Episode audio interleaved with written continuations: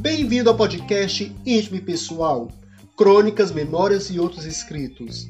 Uma produção, letras e rimas.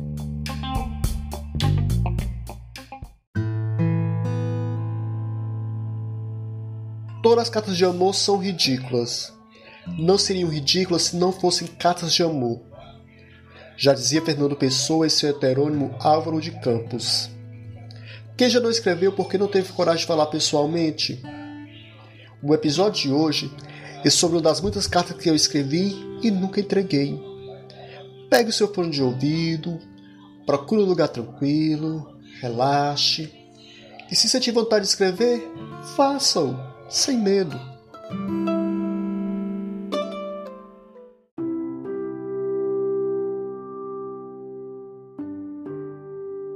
Groaíras, 16 de outubro de 2006, às 19 horas e 37 minutos.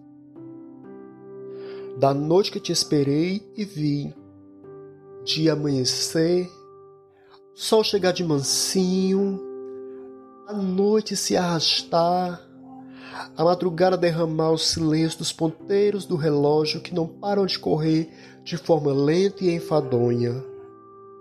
Fio que corria pela espinha, o desejo de estar contigo, a sensação de abandono, a dor da espera, cansaço, a melancolia e as lembranças de tudo que um dia vivemos. De ter sido a noite mais longa ou a última que te espero. Das muitas noites que te esperei, essa doeu mais, pois havia sido marcada protelada, combinada. Havia o peso do compromisso.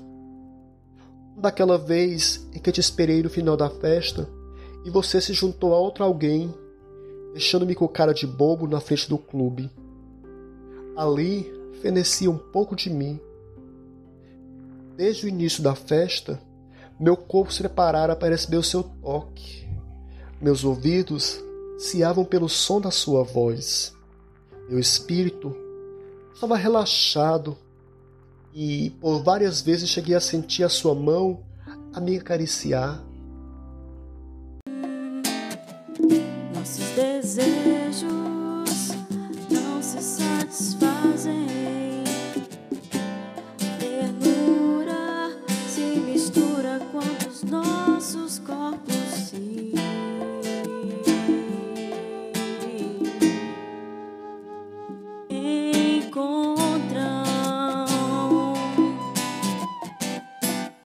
Prefiro acreditar que tudo foi um sonho que não teve um final feliz.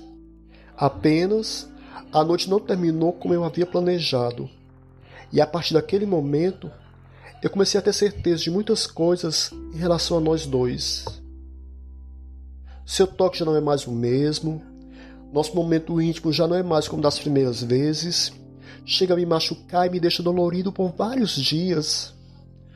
Você já não relaxa e nem se entrega por completo só se preocupa em consumar o ato. Suas palavras chegam a me machucar de tão grosseiras. Suas ações deixam bem claro o que você pensa. Suas desculpas fazem me sentir um tolo. A vergonha não demora, jogo alma fora, me despindo o meu corpo no teu corpo fogoso, teus músculos, minha língua devora. Arranho tuas costas, tua força evapora.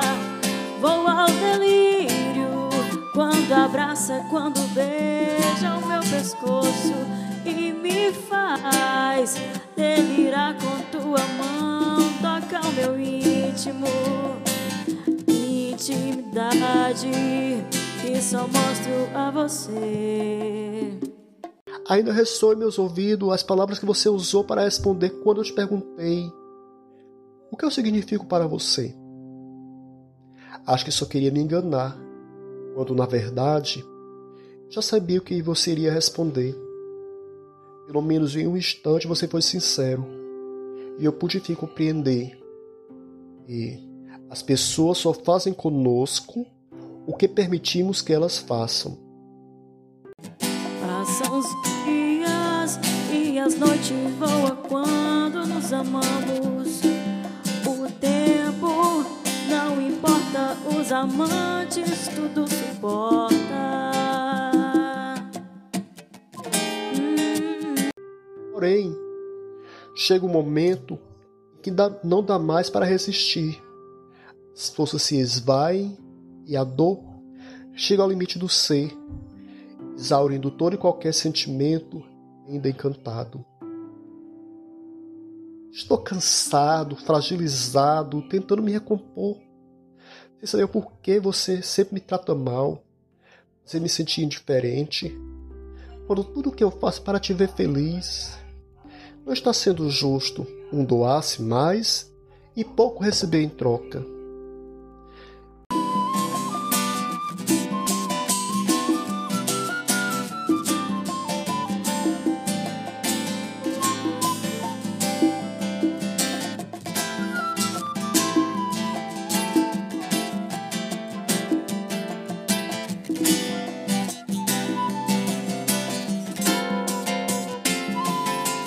sua disposição para o que você precisa, mas você nunca está à minha.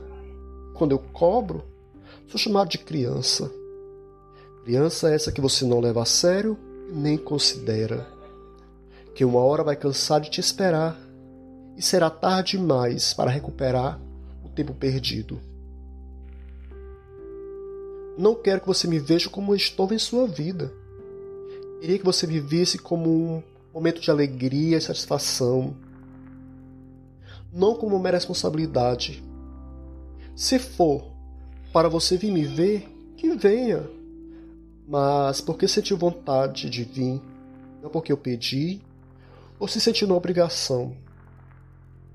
O amor se torna mais forte com a ausência, cresce no silêncio de um olhar. Estou muito magoado com você um beijo ainda. Arroba letras Tatá Arrasa. Extraído do romance No Cafofo da Loba.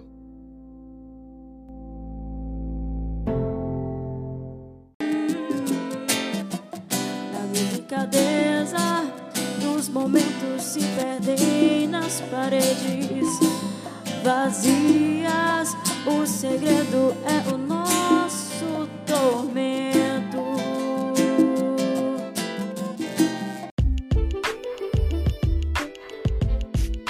Esse é o projeto Íntimo Pessoal, Crônicas, Memórias e Outros Escritos, feito por mim, Tata Arrasa, e produzido por Raquel Martins e Gustavo Medeiros. Esse podcast é uma extensão do blog Íntimo Pessoal.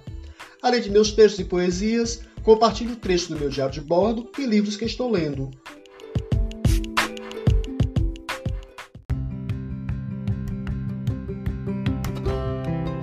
Eu sou Tata Arrasa escritor, letrista, palestrante e tripulante de navio. Escrevo no blog íntimo e pessoal desde o ano de 2016. Convido você a me seguir no Instagram, arroba e também visitar o meu site www.tatarrasa.com.br para conhecer um pouco mais do meu trabalho. Espero que você se identifique com este projeto e volte para ouvir o próximo episódio. Um abraço e até mais!